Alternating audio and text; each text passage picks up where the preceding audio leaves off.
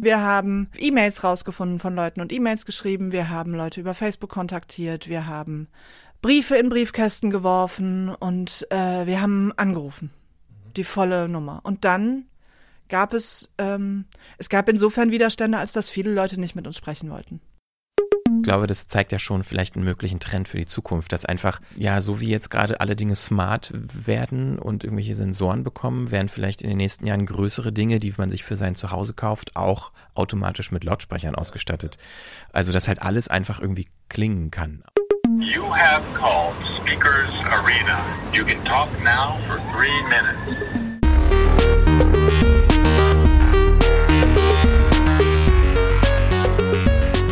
Das ist die Frequenz Nummer 51. Hallo, wir sind heute nur zu zwei, zumindest zunächst. Genau, Christian, Christian genau, und Hendrik. Ähm, wir haben einiges vor heute und zwar führen wir ein Interview mit Johanna Steiner, der Macherin eines neuen True Crime Podcasts. Dann hat äh, Christian eine Reportage gebaut. Er hat sich eine auditive Kunstaktion in Berlin angeguckt. Die werden wir hören. Die werden wir hören. Und wir picken natürlich etwas äh, IKEA-Technik und einen neuen Podcast. Also viel zu hören heute.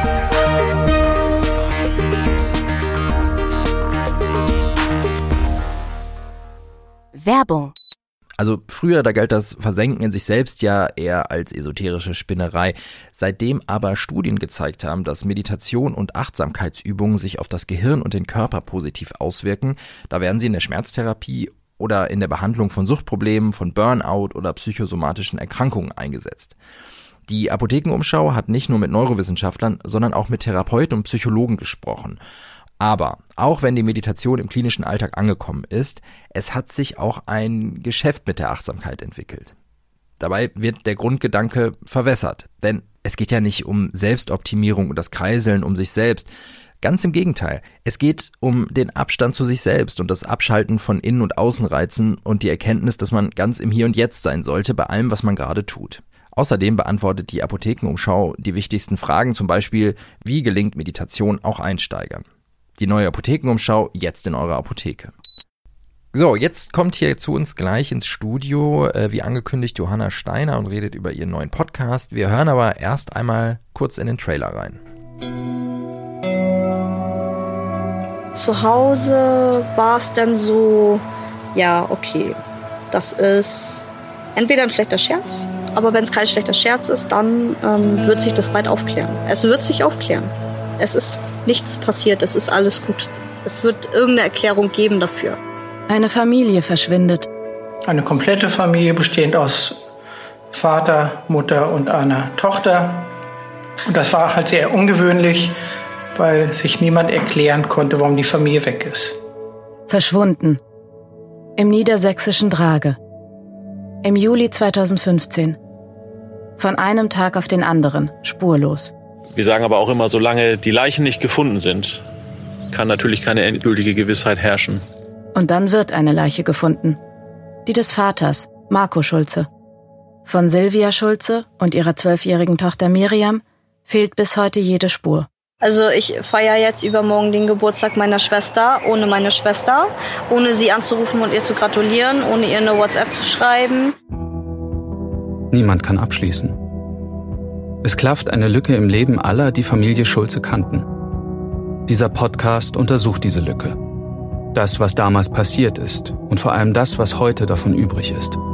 Die Ohnmacht, die Trauer, die Fragen. Ich habe mich an den Tag davor erinnert und habe gedacht, oh Gott, oh Gott, da ist bestimmt was Schreckliches passiert. Mein größter Wunsch war es, den Angehörigen zumindest die Verstorbenen wiederzubringen. Aber das ist mir leider nicht gelungen. Wie angekündigt, wir haben einen Gast heute bei uns. Johanna Steiner ist da. Hallo Johanna, schön, dass du hier bist. Schönen guten Tag. Du bist ja eigentlich, weiß nicht, ob ich das so richtig zusammenfasse, Hörspiel- und Hörbuchregisseurin und Autorin. Würdest du dich auch so bezeichnen? Auf jeden Fall, ja. ja. Und du hast jetzt einen Podcast veröffentlicht, der heißt Drage. Das ist richtig. Und zwar für den Hörspielverlag Argon. Und äh, jetzt sind, glaube ich, zum Zeitpunkt der Aufzeichnung der Frequenz sind zwei Folgen verfügbar und immer montags erscheint eine neue Folge von Drage. Äh, insgesamt sechs und ich hatte das Privileg, schon in alle reinhören zu dürfen.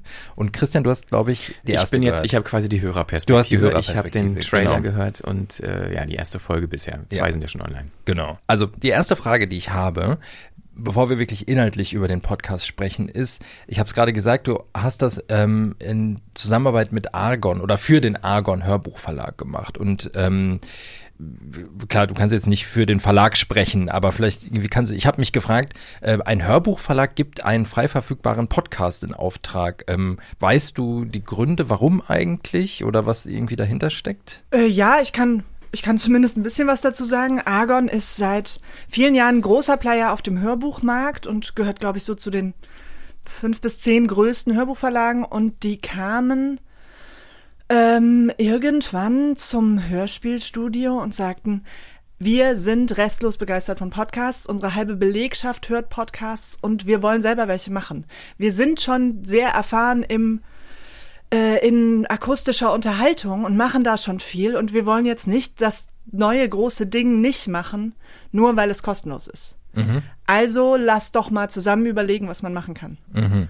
Und dann habe ich die folgenschwere Entscheidung getroffen, denen von dieser Idee zu erzählen, die ich. Äh, ah, die kam von dir, okay. Die kam von ja, mir, ja. ja. Erzähl doch erstmal, also Drage, das ist ja ein niedersächsisches kleines Provinzdörfchen, glaube ich, ganz schön gelegen an der Elbe, irgendwie fast schon Hamburg. Ähm, was ist denn da eigentlich passiert? Worum geht's da? Äh, in Drage ist im Juli 2015, Ende Juli 2015, von einem Tag auf den anderen eine Familie verschwunden.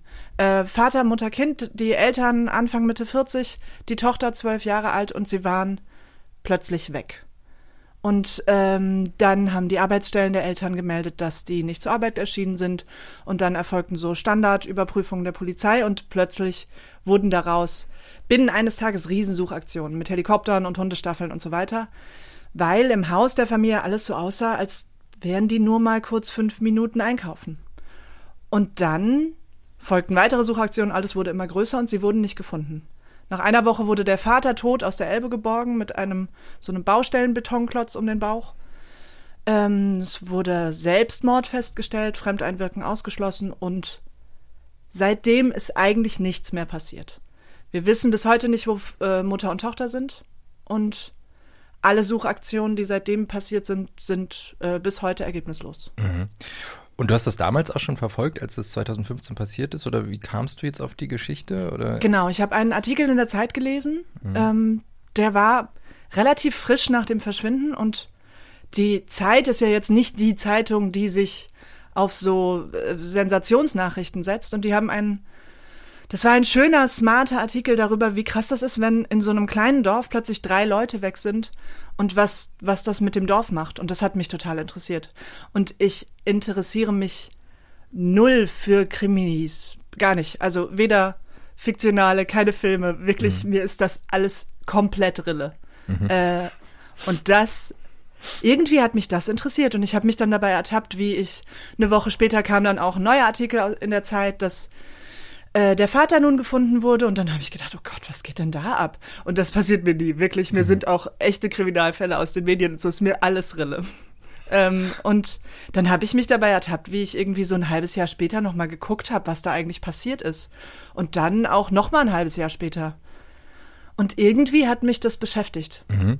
Ähm, ich glaube, ich fand diesen, und das gibt es ja nicht nur da, aber ich fand diesen Fakt, dass die weg sind, so unbegreiflich. Ich fand das so interessant, dass die, dass die einfach aus so einer Mitte gerissen sind, mhm. man gar nicht weiß, was ist. Und ich steckte in meiner Ausbildung beim Hospiz. Ich mache so ein Ehrenamt beim Hospiz und war gerade in so Beschäftigungen mit Trauer und Trauerbewältigung und habe die ganze Zeit gedacht, wie kommt denn dieses Dorf klar? Mhm. Wie kommen denn die Freunde klar, die Nachbarn, die Lehrer des Kindes, die Arbeitskollegen der Eltern, wie kommen die denn alle klar? Weil die können ja nicht, die können ja keinen Strich drunter ziehen. Und hast du dir diese, äh, diese Fragen die ganze Zeit gestellt oder kam das jetzt im Zuge des Projekts äh, nochmal mehr? Also ich frage mich halt, wie, wie aus dieser, ne, du hast gerade gesagt, du hast das in den Medien mitverfolgt, äh, dich hat das irgendwie auch bewegt, aber wie kam denn die Entscheidung dazu, okay, darüber jetzt einen Podcast machen zu wollen und da richtig einzusteigen? Also das war, das waren die Fragen, aus denen der Podcast wurde. Ich hätte nicht, Ich glaube, es hätte keinen Kriminalfall gegeben, der mich genug interessiert hätte, um darüber jetzt mal äh, drei Stunden Doku zu machen. Aber diese Frage, wie kommen denn jetzt alle klar? Wie gehen die damit um? Äh, das, das war das, was mich nicht losgelassen hat. Und das war auch die Frage, mit der ich den Podcast machen wollte. Das heißt, ich habe Argon von Anfang an gesagt, na klar geht es hier um wahres Vergref Verbrechen und ihr könnt gerne auch True Crime draufschreiben, denn mhm. das ist es. Aber ich bin eigentlich auf einer anderen Fährte. Das heißt, du bist mit dieser Schublade, also natürlich liegt es jetzt in der Schublade True Crime und wir rollen manchmal mal schon so ein bisschen mit den Augen bei True Crime, weil das so das äh, Genre ist, was in Deutschland jetzt immer bedient wird. Das heißt, du siehst es aber eigentlich gar nicht als True Crime Podcast. Also ich kann es nicht leugnen, ne? Ja. Also es ist, äh, wir können überhaupt, es gibt nichts daran zu diskutieren, dass es da um ein reales Verbrechen mhm. geht. Deswegen, ähm, na klar, es ist True Crime. Aber ich mache sozusagen privat immer den Spaß, dass ich es True Loss nenne. ähm. Also sobald jemand stirbt, ist es halt ein Loss. Ne? Genau. Wir haben eben äh, kurz schon mal drüber gesprochen und haben dann beide festgestellt, dass man hört, also dass wir meinen zu hören, dass du aus dem Hörspiel kommst. Und jetzt hast du auch noch mal gesagt, dass du dich eigentlich gar nicht für Krimi interessierst. Und das passt irgendwie auch dazu. So, wir haben festgestellt, ja, das ist sehr erzählerisch gemacht und das ist so, ihr beide taucht zum Beispiel, also ihr beide, du hast das zusammen mit Hannah Rau gemacht. Mhm. Ähm, ihr beide taucht ja auch gar nicht auf. Als Reporterin. Als Reporterin, genau, sondern es ist mit Sprechern gemacht. Ihr habt äh, viel mit Sounds und Atmos gearbeitet. Ähm, würdest du das auch so sagen? Also es ist tatsächlich, nimmt Anleihen aus dem Hörspiel? Ähm, das, ich, ich könnte auch das schwer leugnen. Mhm. Also bestimmt kommt meine ästhetische Herkunft kommt da irgendwie mit rein. Äh, ich bin, ich bin halt krasse Feature-Hörerin. Ich bin sozusagen da das Fangirl. Ich höre äh, super, super viele Features und auch gerne Feature-Serien und habe da irgendwann gemerkt, dass mich diese der Journalist erzählt seine Perspektive und sein Erleben in, in dieser Arbeit, dass mich das ähm, langsam so ein bisschen langweilt. Deswegen war das, das war eine Sache, die ich sehr klar hatte, schon zu Beginn der Arbeit. Ich möchte nicht meine Perspektive oder die von Hannah und mir als Team das, da hätte ich sozusagen ein Veto eingelegt. Okay, das heißt, das war von Anfang an für dich klar. Ihr taucht nicht auf und eure Perspektive, also ihr nehmt, wir nehmen nicht als Hörer eure Perspektive ein. Das, also ich hätte bestimmt noch ein bisschen mit mir reden lassen und gute Argumente auch akzeptiert, aber mein Herz schlug sehr dagegen. Mhm. Okay. Wir haben gerade schon gesagt, du hast das Ganze zusammen mit Hannah Rau ähm, entwickelt und gemacht und ihr seid ja auch zusammen nach Drage gereist. Ne? Na klar. Jetzt mal so ja, interessiert mich mal so ganz praktisch. Wie seid ihr da vorgegangen? Wie oft wart ihr da? Wie war die Stimmung dort? Gab es Widerstände? Wie war das? Es, also, ähm, wir waren insgesamt viermal da und äh, ich war insgesamt über einen Zeitraum, ich war am meisten da und ich war, ich glaube, ich komme auf dreieinhalb Wochen, die ich da verbracht habe insgesamt. Vielleicht fast vier, ja, ja. Ähm, und äh, wir haben da eine hinreißende Ferienwohnung genommen, die äh, absolut süß ist. Und dann kamen Sachen, die, glaube ich, sowohl Hannah als auch ich in unserem Arbeitsleben noch nie machen mussten, nämlich äh, fremde Leute fragen, ob sie uns Interviews zu ihrem ähm, zu ihren privaten Emotionen geben. Äh, das, ja. das war hart auf verschiedenen Wegen. Also das, was ich nicht, was wir nicht gemacht haben, ist klingeln. Mhm. Das äh, das bringe ich nicht. Aber wir haben äh, E-Mails rausgefunden von Leuten und E-Mails geschrieben. Wir haben Leute über Facebook kontaktiert. Wir haben ähm, Briefe in Briefkästen geworfen und äh, wir haben angerufen. Mhm. Die volle Nummer. Und dann gab es, ähm, es gab insofern Widerstände, als dass viele Leute nicht mit uns sprechen wollten. Die Mehrheit hat eher abgelehnt? Ich weiß nicht, ob man sagen kann, die Mehrheit, aber so ein wichtiges Drittel hat abgelehnt, glaube ich, ja. Also gerade von den, wir haben uns viel an, natürlich möchte man Leute, die wahnsinnig nah dran sind. Aber Leute, die wahnsinnig nah dran sind, also emotional an dieser Familie, ähm, sind auch wahnsinnig belastet mit diesem Schmerz und genau die möchten nicht sprechen. Und ähm, wir konnten die erwachsene Tochter von ähm, Silvia Schulze, der verschwundenen Frau, äh, gewinnen für ein Interview, aber zum Beispiel die, die enge Nachbarin, die bei Aktenzeichen XY zum Beispiel damals äh, gesprochen hat, die wollte für uns nicht mhm. sprechen und auch verschiedene andere Nachbarn und Freunde der Familie und so weiter, die das, glaube ich, auch sehr intensiv miterlebt haben. Und die haben uns sehr freundlich abgesagt. Es ist nicht so, dass die gar nicht geantwortet haben, haben uns sehr freundlich abgesagt und haben auch anerkannt, dass wir äh, mit einem interessanten Ansatz kommen, aber haben halt gesagt, es ist gerade ein bisschen Ruhe eingekehrt und äh, wir können das nicht wieder aufwühlen. Das wäre jetzt auch meine Frage gewesen. Ich meine, es ist ja jetzt schon vier Jahre her. Jetzt sind es vier Jahre, ja. Und ähm, also wenn ich jetzt da so rangehen würde an so eine Geschichte, würde ich mir schon auch so ein bisschen den Kopf machen, ähm, was richtet man da gerade an? In Anführungszeichen reißt man da vielleicht wieder neue Wunden auf mit solchen Anfragen. Hast gerade selber gesagt, ist jetzt vielleicht so eine Zeit vergangen, wo einige vielleicht schon damit abgeschlossen haben oder zumindest beginnen damit abzuschließen, weil ja bis heute das alles irgendwie nicht äh, geklärt ist, wo jetzt die, äh, also außer der Vater. Aber also wie, wie seid ihr damit umgegangen, mit ähm, genau mit diesem Fakt, in dieses Dorf hineinzugehen als Außenstehende? Und man muss, glaube ich, auch noch dazu sagen, dass die, zumindest das erste Jahr, das ja auch relativ eng begleitet wurde medial, auch von der Boulevardpresse. Ähm, ja, wie, wie war das für euch da in diesem Dorf so aufzuschlagen? Das, äh, das Dorf ist so ein bisschen zweigeteilt. Es läuft eine Bundesstraße durch und äh, Familie Schulze wohnte in einem Neubaugebiet südlich der Bundesstraße und ähm, wir wohnten zum Beispiel auf der anderen Seite. Und es war relativ klar, dass wir sehr schnell Dorfgespräch waren, dass total klar war, wir alle sind unterwegs. Na klar, ja. alle haben das mitbekommen. Ähm, und nördlich der Bundesstraße waren auch alle sehr gerne bereit, mit uns zu reden. Und da ist alles fein. Und unten in dem Neubaugebiet ähm, war es halt wahnsinnig viel vorsichtiger und die wollten nicht. Und die hatten auch, also da war all das passiert, das wurde uns auch so an, auf der Türschwelle irgendwie erzählt, dass dann äh, der Typ von der Bild kommt und äh, den Fuß in die Tür stellt und so weiter. Und all das ist natürlich passiert und davon sind die auch traumatisiert, aber die haben die haben, glaube ich, sehr deutlich gesehen, dass wir was anderes wollen und auch anders an sie herantreten. Deswegen waren die deutlich, also schon irgendwie offen für uns und sehr freundlich. Ähm, und ich glaube, auf eine Weise hätten die es auch gern gemacht, sozusagen uns zuliebe, aber für sich halt nicht. Mhm. Und ähm, wir haben immer dazu gesagt, also es wären jetzt keine, wir, wir hätten denen ihren Raum gelassen und ihnen auch ähm, freigestellt, was sie erzählen wollen und an welche Punkte sie gehen wollen. Und ich habe ja erstens durch die Grundausbildung im Hospiz und dann habe ich noch einen Trauerbegleitungskurs draufgesetzt und ich kann durchaus mit diesen Themen ähm, sensibel umgehen. Mhm. Glaubst du, dass es hilft, wenn man nur mit einem Mikrofon unterwegs ist, statt zum Beispiel mit einer Kamera?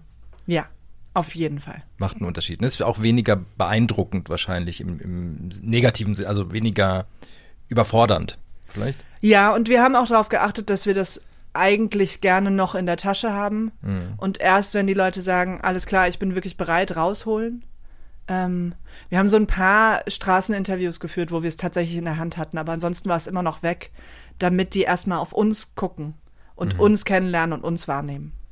Ähm, du hast gerade gesagt, dass du, oder dass ihr auch schon in den Anfragen relativ schnell formuliert habt, hier, äh, uns geht es nicht darum, jetzt zu ermitteln, rauszufinden, was passiert ist, sondern uns geht es darum, herauszufinden, wie sich das anfühlt, diese Lücke, die da klafft in der äh, Community, in dem Dorf, wie, ja, wie man damit umgeht, mit diesem Verschollensein dieser Familie. Ähm, und das sagt ihr ja auch ganz früh im Podcast selbst, auch schon im Trailer ist das ja so, eigentlich, damit geht ihr gleich nach außen. Ihr sagt auch innerhalb der ersten 30 Sekunden schon eigentlich, was die Facts sind bis heute. Und es ist klar, in diesem Podcast geht es nicht darum, äh, zu ermitteln und Richtig. irgendwelche Sachen herauszufinden, die bisher nicht rausgefunden wurden. Ähm, also warum habt ihr das so sehr nach vorne gestellt? Also wa warum ist das so essentiell wichtig für die Erzählung dieses Podcasts? Äh, ich finde, also ich finde wichtig, dass der Hörer es einfach sofort weiß. Das hier ist kein völlig klassischer True Crime Podcast. Du kriegst keinen Cliffhanger am Ende. Und es wird, es wird nicht spannender als der Fall, wenn du ihn vollkommen ruhig erzählst, von alleine ist.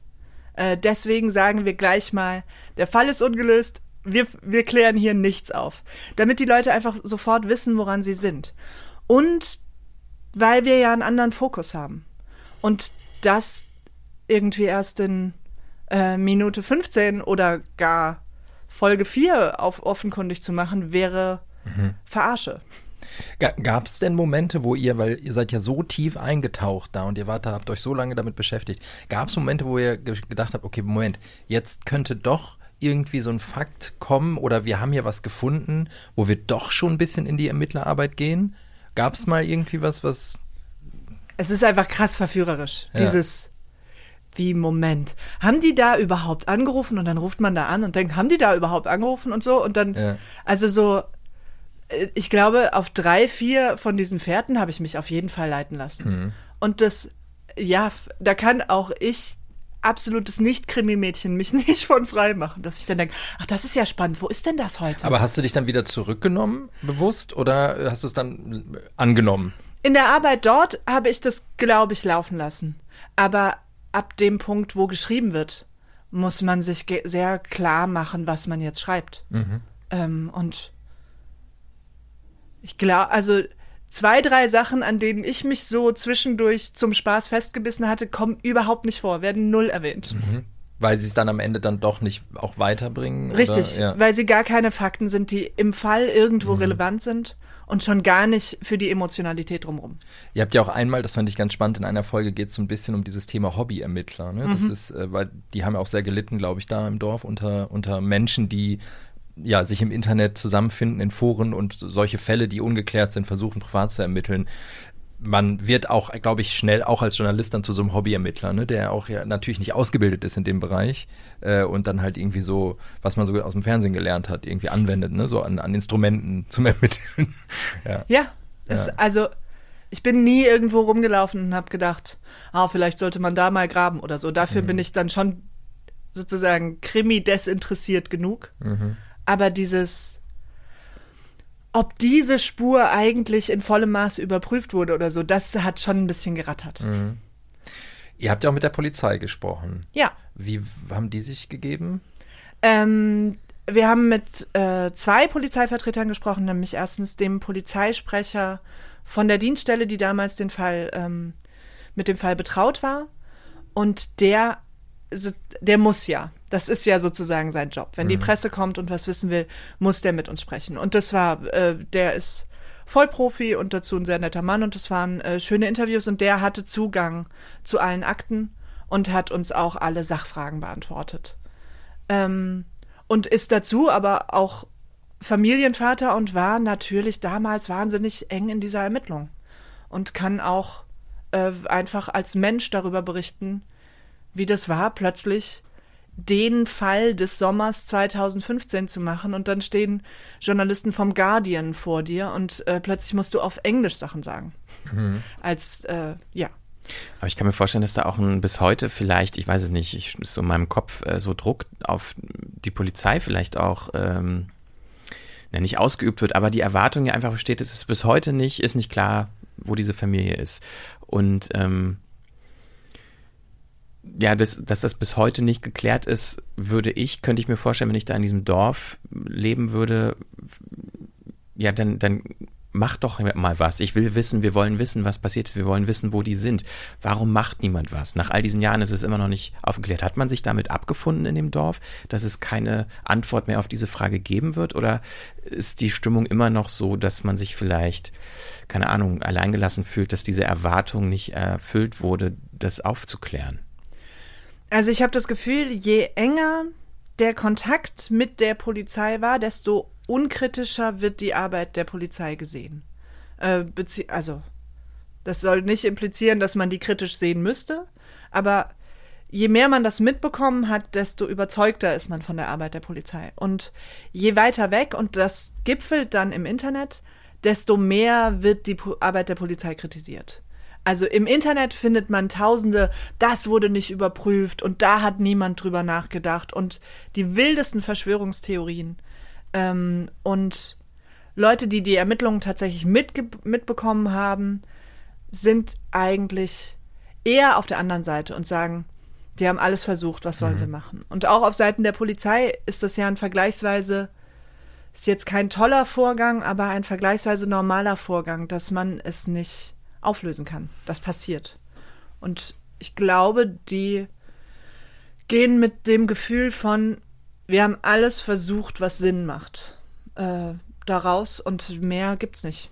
Die Tochter, ich will jetzt auch noch nicht zu viel vorgreifen, ähm, weil das in der späteren Folge kommt, aber die Tochter erhebt schon einen schweren Vorwurf, ne, dass etwas mhm. äh, ausgelassen wurde, was man hätte tun sollen. Richtig, es gibt Vorwürfe. Ja, ja. So, jetzt wart ihr dann da, äh, du insgesamt fast vier Wochen. Ihr habt wahrscheinlich einen Megaberg an Material gehabt. Weißt du noch, wie, wie viele Stunden Interviews? Ähm, ich, also über 15, glaube ich. Ich mhm. würde sagen 16, 17 Interviewmaterial. Und dann saßt ihr da und erzähl mal, wie seid ihr dann vorgegangen? Ähm, ganz konzeptionell erstmal. Also wie, wie wollen wir diese Geschichte erzählen und wie, wie können wir uns dem überhaupt nähern? Und dann kam die Idee, das über die Orte des Falls zu machen. Und die lassen sich relativ gut chronologisch sortieren, sodass man erstmal anfängt mit dem, wo die ersten Suchmaßnahmen sind und dann so, zu dem Haus der Familie geht, was so ein Zentrum für die gesamte Ermittlung immer wieder ist, aber gerade am Anfang sehr wichtig, dann der Leichenfundort und verschiedene Orte, wo Suchmaßnahmen stattfanden. Ähm, und dann muss man gucken, wie man sich den, über die Orte dem Fall nähert und wie man von da zu dem anderen Fokus, nämlich der Gefühlswelt kommt und was für Aspekte da eigentlich zusammenpassen. Und sobald man also zumindest sobald wir halbwegs klar hatten, was wir inhaltlich erzählen wollen und was die Punkte sind, die hier vorkommen, ähm, wird auch klar, wer die Protagonisten dieser Folge sind und äh, aus welchen Interviews man welche Schnipsel nimmt. Mhm. Ich habe mit Transkriptionen gearbeitet der Interviews und äh, dann immer, wenn ich ein Stück Interview irgendwo eingebaut habe, nochmal nachgehört, ob man tatsächlich schneiden kann und mich, glaube ich, auch noch ungefähr 400 Mal sehr geirrt. Ja. Äh, genau, du sagtest ja gerade das äh, Thema Protagonisten. Also ihr habt euch dann wirklich entschieden, ähm, ja, die Einzelpersonen, die ihr interviewt habt, jeweils als einzelne Protagonisten in den Folgen zu setzen. Also wir hatten ja eben das Thema, dass ihr euch selbst nicht als Protagonisten äh, einsetzen wollte. Das heißt, die Entscheidung war dann, in jeder Folge eigentlich einen anderen Protagonisten zu haben. Ähm, also vor allem sortieren wir über die Orte. Und dann gibt es drei Protagonisten, die tatsächlich, glaube ich, immer konstant mhm. äh, zentral und wichtig sind. Das ist die erwachsene Tochter, der Chefermittler, ähm, der die ganzen ja, Ermittlungen geleitet hat und der Polizeisprecher. Mhm. Ähm, und dann sortieren wir verschiedene Dorfbewohner dazu und äh, Leute, die die Familie kannten, aber nicht so wahnsinnig nah dran waren. Und äh, gegen Ende wird dann nochmal die Reitlehrerin der Familie sehr wichtig und hat sozusagen eine eigene Episode. Mhm. Und dann seid ihr, also ihr habt äh, das Material gesichtet, ihr habt, ähm, dann habt ihr euch eine Dramaturgie überlegt, habt äh, geskriptet, ne, ganz normal, klassisch, so.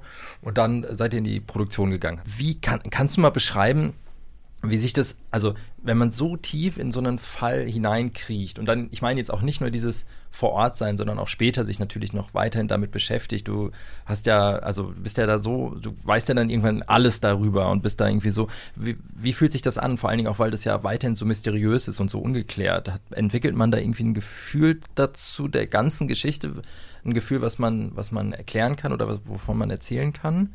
Oder wie ist das? Oder ändert sich auch die Einstellung, ändern sich ändert sich dieses, wie, wie sich das anfühlt?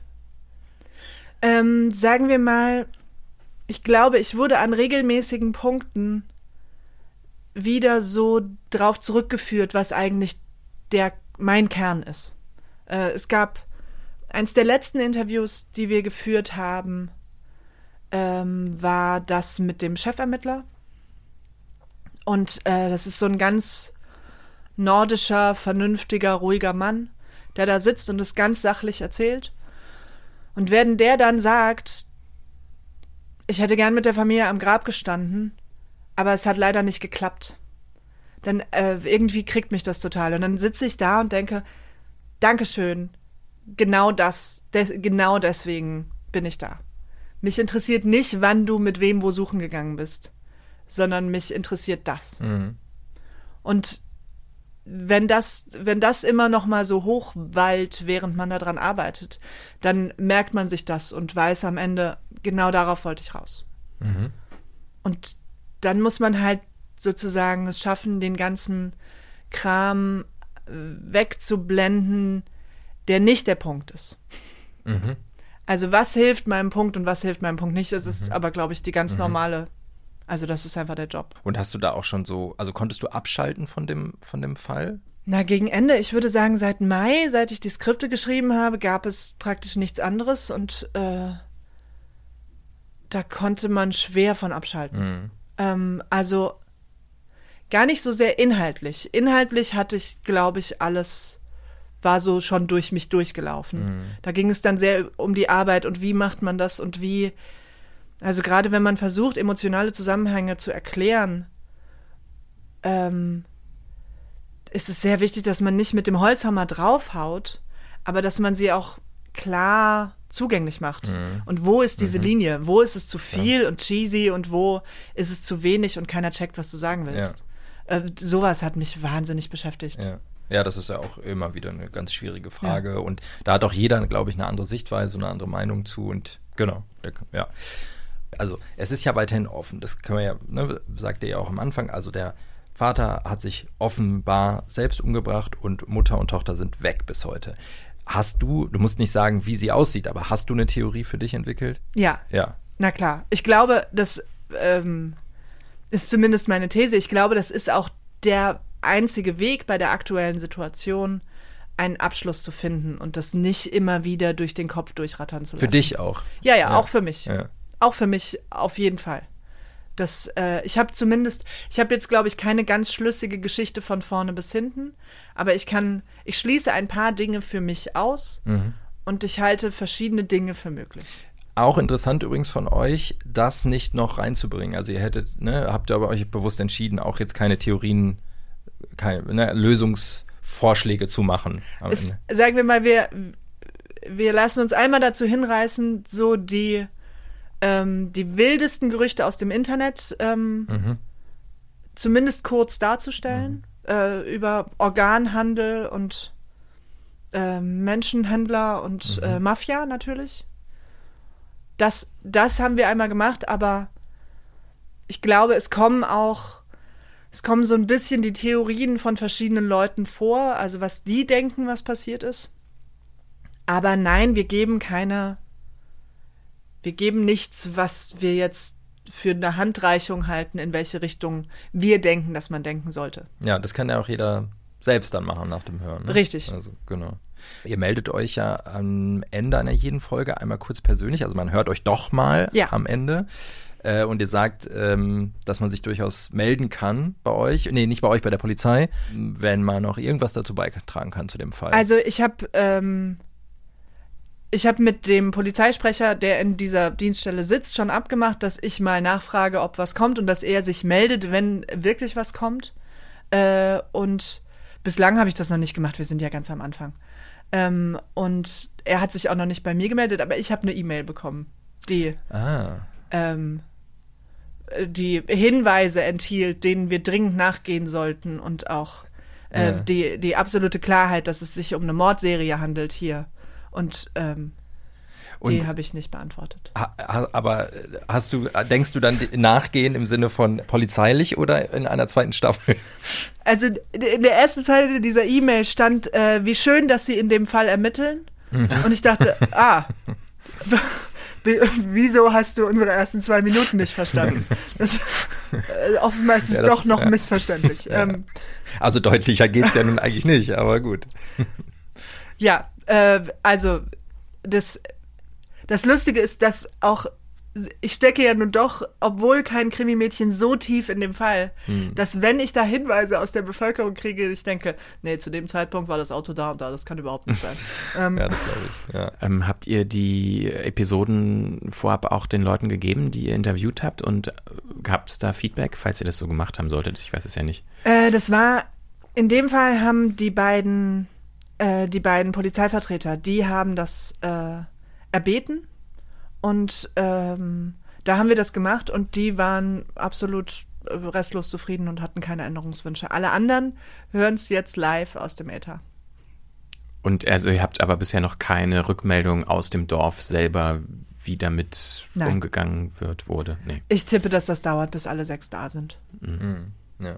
Ich habe es ja noch nicht komplett gehört, so ich höre es ja sehr so wie die, wie alle anderen Leute auch. Ähm, aber diese zentrale Frage, wie geht so ein Dorf und so eine Dorfgemeinschaft mit so einem Verlust um und was bedeutet Verschwinden von ähm, ja, einer Familie? Das ist ja so die zentrale Frage. Ist die, hast du die für dich ähm, beantworten können? Weil das war ja, meintest du auch am Anfang unseres Gesprächs ja so die Motivation für dich, sich überhaupt mit dem Fall zu beschäftigen und darüber einen Podcast machen zu wollen. Also was ich zu dem Zeitpunkt ja noch nicht wusste, ist, wie zweigeteilt das Dorf ist und dass einfach die nördliche Hälfte sagt, nö, alles okay hier, ist gut, denken wir nicht dran. Und die südliche Hälfte einfach nicht bereit ist, mit uns zu sprechen. Ähm, deswegen geht es nicht so sehr um das Dorf, wie ich in meiner Grundidee dachte, sondern es geht um so ein Umfeld. Also wir haben, wir haben schon durchaus Leute aus dem Umfeld, aus dem Näheren, aus dem Entfernteren und nicht nur aus dem Umfeld der Familie, sondern aus dem Umfeld des Falls, weil die Polizisten ja auch dazugehören.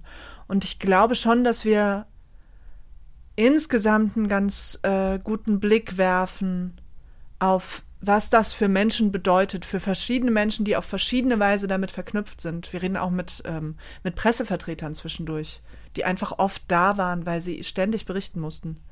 Ähm, wie viele Leute damit in Berührung kommen und wie das die, wie nachhaltig das die beeindruckt. Und da haben wir, glaube ich, schon, da können wir einen relativ umfassenden Blick werfen. Ja, ähm, dann sagen wir vielen Dank. Das war sehr aufschlussreich. Ich danke. Drage kann man hören, überall da, wo es Podcasts gibt, sagt man ja immer so. Ne? Äh, genau, und es sind jetzt zwei Folgen da und jeden Montag kommt jetzt die nächste bis sechs Folgen komplett da genau. sind. Vielen Dank, Johanna. Ich danke. So. Ist jetzt wieder so ein seltsamer Schnitt, den wir gerade gemacht haben. Das äh, ist für die Hörer nicht so leicht nachvollziehbar. Johanna ist jetzt weg. Wir sind, ja, jetzt, wieder, wir sind jetzt wieder zu zweit. Äh, vielleicht muss man sagen, wir haben das Interview mit ihr vorher aufgezeichnet. Stimmt, das sagt man eigentlich ja. korrekterweise. Genau. Und wir beamen uns auch schon gleich nochmal woanders hin. Und zwar, Christian, warst du unterwegs in Berlin und hast dir Kunst angeguckt. Genau, ich war nicht alleine. Ich war mit meiner Frau unterwegs, Bettina. Ähm, die kennt ihr ja auch schon von Schluss zum Beispiel, unserer Podcast-Serie hier. Und sie spricht auch immer den Abbinder eine Produktion von 4000 Hertz, daher kennt ihr sie garantiert auch schon. Genau, wir äh, sind ja hin und wieder mal unterwegs äh, für die Frequenz. Neulich waren wir in so einem Studio, was wir uns angeguckt haben, was man sich mieten kann. Mhm. Ähm, und diesmal haben wir uns Kunst angeguckt in Schöneberg, umringt von 60er äh, Jahre Neubauten, die an sich irgendwie so ja nicht die beste akustische äh, Gegend sind, weil direkt an der Straße, aber dort ist ein riesengroßes Kunstwerk aufgebaut, was ungefähr die Ausmaße eines LKWs hat. Und da stand übrigens früher der Sportpalast, ne? Echt? ja. Das wusste ich nicht. Das ist da. Wir hören mal rein. Wir hören rein.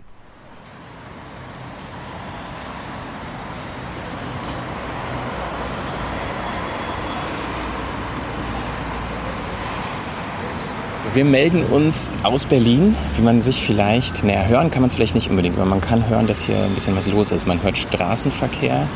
Gerade hat man noch ein paar Stimmen gehört. Gleich wird man bestimmt auch noch mehr Stimmen und Geräusche hören.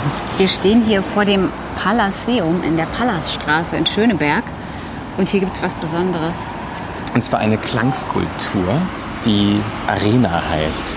Die besteht aus, ich habe es nachgelesen, 350 recycelten Lautsprechern. Die hat äh, der US-amerikanische und mittlerweile schon seit Jahrzehnten in Berlin lebende Künstler Benoit Maubré gebaut. Die passen wunderbar ineinander. Das kann man sich vorstellen wie ein Lautsprecher-Tetris eigentlich. Und zwar in einer Anordnung, die jeweils Stufen schafft und damit eigentlich ein Auditorium. Das heißt, wir könnten jetzt auch auf die Lautsprecher draufklettern oder uns draufsetzen auf diese Installation. Und ich sehe hier an dieser linken Säule eine Information betreten auf eigene Gefahr. Das heißt, man darf hier offenbar draufgehen, aber wenn man stürzt, kann man den Künstler dafür natürlich nicht belangen. Ja, und die Idee dahinter ist, dass man die halt bespielen kann. Also hier ist die Möglichkeit, man kann äh, per Klinkenstecker sein Handy oder ähm, Computer, Laptop anschließen. Bluetooth soll auch gehen, ne? Bluetooth soll auch gehen. Und was ich auch interessant finde, ist, dass man zum Beispiel, äh, es gibt hier zwei Handynummern, die man anrufen kann. Und da hat man dann so eine Art Anrufbeantworter. Man kann drei Minuten lang eine Nachricht hinterlassen und die wird dann hier von der Klangskulptur ebenfalls ähm, abgespielt. Und man hat noch die Möglichkeit über Twitter mit dem Hashtag Speakers Arena kann man hier äh, Tweets vertonen lassen. Also wenn man einen Tweet verfasst äh, mit diesem Hashtag, dann wird der von der Computerstimme vorgelesen und hier sozusagen hörbar gemacht. Wir sollten das jetzt mal ausprobieren am besten, ne? Ich gucke mal, ob ich mich über Bluetooth verbinden kann. Also ich bin jetzt verbunden, mal gucken, ob ich was abspielen kann. Ich versuche mal mit einem Berliner Klassiker. Yay!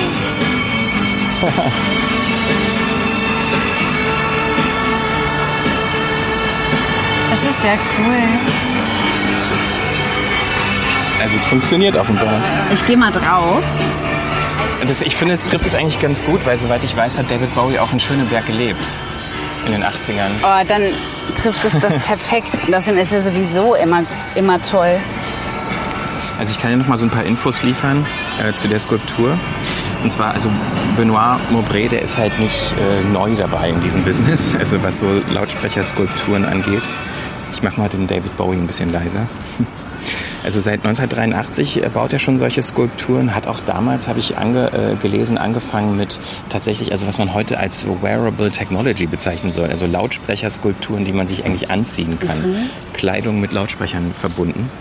Hat dann aber auch relativ früh angefangen, im öffentlichen Raum große Lautsprecherskulpturen zu bauen. Und Arena ist die erste Skulptur, die er hier in Berlin aufgestellt hat. Und die besteht, wie schon gesagt, aus 350 recycelten Lautsprechern. Und die sind so in so einer Amphitheaterform ähm, angeordnet. Was ich ganz spannend finde, ist, dass dieser Hotspot, der soll halt auch einladen zur Partizipation und auch zur Selbstdarstellung. Also offenbar soll hier eigentlich, es steht hier auch immer ein Mikrofon, das haben wir bisher noch nicht entdeckt. Und man kann dann hier auch tatsächlich so das als Kleinkunstbühne benutzen. Ah, richtig als Bühne gedacht. Und ich finde den Begriff, der hier steht, ganz spannend, und zwar Audio-Graffiti. Es gibt ja so diese Tagging-Kultur, sieht man hier auch. Hier haben Leute ihre Tags tatsächlich mit Stiften und mit Spraydosen hinterlassen. Und hier hat man eben die Möglichkeit, ein Audio-Graffiti zu hinterlassen. Das ist wirklich ein schönes Bild. Meine erste Idee dazu war eigentlich, weil man ja eben auch Twitter nutzen kann, um hier was zu senden, dass man es auch sehen kann als eine quasi analoge Versinnbildlichung von eigentlich auch einem Online-Verhalten. Obwohl mir eigentlich dieser Ansatz zu sagen, es ist eine öffentliche Spielfläche, die so genutzt werden soll, viel besser gefällt als meine erste Idee dazu. Ich versuche jetzt mal hier auf dieser Nummer anzurufen. Also die ist auch öffentlich, da kann jeder anrufen 0178 838 2615. Ach, das heißt, du sendest jetzt, ne? You have called Speakers Arena in Berlin. You can talk now for three minutes. Enjoy. Ja. Drei Minuten also. Ah, man hört uns direkt. Das ich ist doch mal live. Echt, ja, es ist live. Ich hätte eine Message präparieren sollen. Jetzt habe ich drei Minuten Redezeit und, und, und bin sprachlos. Und guck mal, hier ganz vorne unten ist ein XLR-Eingang. Ich kann mir vorstellen, dass da eigentlich das Mikrofon dran ist? Das Mikrofon dran ist, was aber entfernt Ja, guck, ne, aber eine, eine große Klinke auch. Also ich könnte jetzt natürlich mal von dem Mikrofon den Empfänger da reinstecken. Mal gucken, was passiert. Hallo? Oh, ja, Tatsache. es funktioniert. Und es klingt um einiges besser als, das, äh, als die Telefonverbindung, logischerweise. Also wir sind jetzt hier über die Box verbunden mit diesem Mikrofon, was ja echt interessant ist. Wollen wir mal ein Stück gehen? Also man kann uns jetzt hier in diesem öffentlichen Raum über die Box hören. Ist gar nicht so laut, wie ich dachte, aber wir stehen jetzt ungefähr so fünf Meter entfernt von der Arena und ja, man kann es so einigermaßen hören. Also ich kann mir vorstellen, wenn man da noch über den Klinkeneingang vielleicht eine Gitarre mit anstöpselt und äh, relativ laut singt, dann kann man auch ein bisschen weiter gehört werden. Aber es funktioniert. Wir hätten uns hier vielleicht mit Musikern verabreden sollen. Ja. Schön. Also Mikrofontest ist bestanden. Hier gibt es schon irgendwelche Interferenzen, ne? Mhm.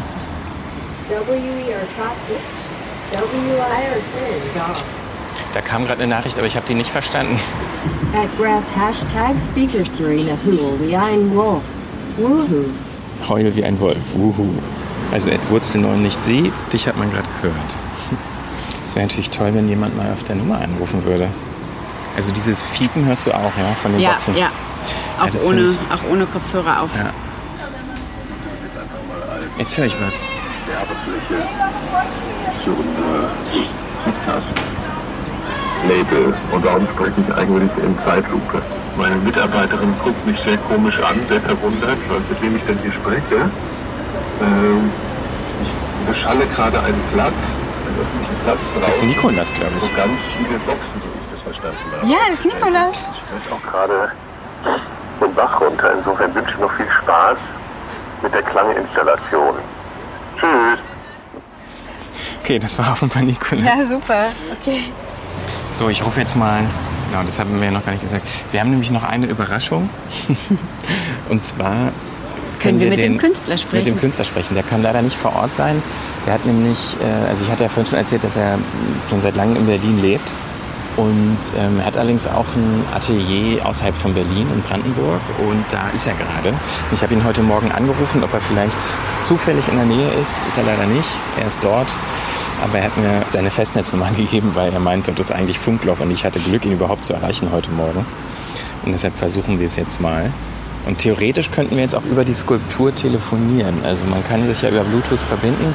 Allerdings befürchte ich, dass das Ich glaube, um zu schwer zu verstehen ist für uns hier, weil es so laut ist mit dem Verkehr. Hallo? Ja, hallo, Christian Konradi hier. und Bettina Konradi. Hi. Wir, äh, wir hatten heute Morgen kurz telefoniert. Wir sind jetzt vor Ort. Pass auf, ich habe eine Idee. Ich kann auch anrufen. Ich kann die Skulptur anrufen und die Fragen auch über die Skulptur antworten. You have called Speakers Arena in Berlin. You can talk now for three minutes. Enjoy. Also jetzt habe ich ein jetzt habe ich einen Festnetzanschluss und ich habe einen Direktanschluss an die Skulptur. Können Sie mir in die Skulptur hören? Ja, jetzt im Echo sozusagen. Einmal aus dem Ja, Handy und ja, mit leichter Latenz dann aus der Skulptur. Das wird irgendwie ein Rückkopplungskonzert hier. Ja, ich glaube auch. Vielleicht machen wir es doch klassisch. Wir gehen mal hinter die Skulptur Ja. kurz. Dann ist auch ein bisschen der Verkehr abgeblockt. Das ist nämlich auch sehr laut. Also was mich interessieren würde, ist, dass das, was hier jetzt auch passiert, das geht ja in den öffentlichen Raum und ist dann irgendwie weg. Haben Sie jemals darüber nachgedacht, das, was hier passiert und bespielt wird, zu konservieren? Wenn man telefoniert, äh, wir haben jetzt auch mit einem äh, System, ein neues System gebaut, wo alle Anrufe werden aufgenommen. Ähm, und das, das ist ganz neu und das wird aufgenommen auf einen Chip. Wegen äh, neulich haben wir verschiedene Kulturwissenschaftler gefragt oder waren sehr interessiert zu hören, was ist eigentlich passiert mit äh, dieser Kommunikation durch die Skulptur. Ja. Also für diese Arena, da alle Anrufe werden aufgenommen und äh, ja, für die nächste Skulptur, dann wollen wir es erweitern, sodass man kann praktisch alle Sachen aufnehmen, auch die, die Live-Mikrofon und also wir, wir arbeiten dran und nächstes Mal wollen wir es wirklich, wirklich so machen, das wird alles dokumentiert. Sie sind ja gerade in Brandenburg. Wenn Sie so nicht hier sind, also rufen Sie öfter mal die Skulptur an, um zu gucken, ob es geht und, und äh, nutzen Sie sie selber auch äh, zur Selbstdarstellung, weil dafür ist er ja auch da oder bauen es halt eher, konzipieren es eher und damit ist Ihre Arbeit beendet? Also ich rufe ab und zu an zu checken, aber äh, ich habe auch Techniker vor Ort in Berlin, die gehen auch regelmäßig da vorbei. Ähm, aber das ist eigentlich äh, gut angenommen da von den lokalen Leuten. Und ich muss ehrlich sagen, äh, man fragt immer, wie kann so eine Anlage äh, mit Lautsprecher, mit funktionierender Elektronik Vandalismus überstehen? Und ähm, das ist tatsächlich so, dass ei- eigentlich wir haben kaum, wir müssen ein paar elektronische Adjustments da machen. Aber grundsätzlich, äh, ich glaube, die, die Leute da, die respektieren die Skulptur. Und äh, ich meine, das sind Dinge, ist schon unglaublich. Das ist eigentlich die, die einzige, einzige Skulptur im öffentlichen Raum. Die Leute können einfach so benutzen, sich zu äußern oder äh, was da- dazu machen. Wir sehen ja auch, dass sie, dass sie, äh, dass sie getaggt ist von ganz vielen Sprayern. Also das heißt, das wird eigentlich integriert in den Raum, so als gehöre das hierher, ist so der Eindruck. Ja, das war ähm, eine Idee von meiner Mitarbeiterin äh, hier. Äh, wir haben uns irgendwie groß befasst als Audiograffiti. Und dann haben sie entschieden, äh, der Rückwand war so nackt. Und wir haben dann äh, da ähm, ein paar Sprayer-Organisationen gefragt in Berlin. Und die haben sich sehr viel Mühe da für die Rückwand. Und haben auch nicht da aufgehört. Dann plötzlich dann kamen andere Taggers und die wollen auch ihre Tags hinterlassen und die haben da angefangen, da Form dazu machen. Das finde ich alles in Ordnung. Das Audio-Graffiti äh, passt sich an Visual Graffiti irgendwie zusammen. Und ähm, ehrlich gesagt, ein bisschen Spray auf die Membran äh, schützt eh die Lautsprecher als die kaputt zu machen. Eine Frage hätte ich noch, ähm, weil diese Skulptur ja so mehrere Ebenen hat. Ähm, ne? Also einerseits so die Skulpturebene, dann die technologische Ebene und dann aber auch die interaktive Ebene. Welches davon ist Ihnen persönlich denn so als Künstler die, die wichtigste? Äh, eigentlich das ist eine Skulptur für die Fantasie und es ist für Optimismus und ähm, böse Sache, der böse Spruch oder sowas es passiert nichts. Also es ist eine optimistische Skulptur.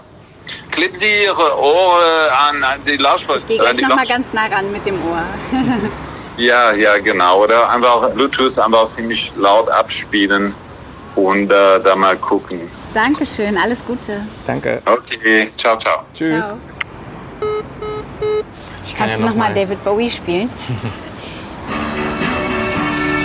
ja, ich würde sagen, wir verabschieden uns von der Arena. Ich würde gerne noch mal herkommen, wenn hier, also wenn es lauter sein darf. Kommt doch mal vorbei, probiert es aus. Ihr müsst ja auch nicht vorbeikommen. Ihr könnt ja anrufen, ihr könnt Tweets schicken.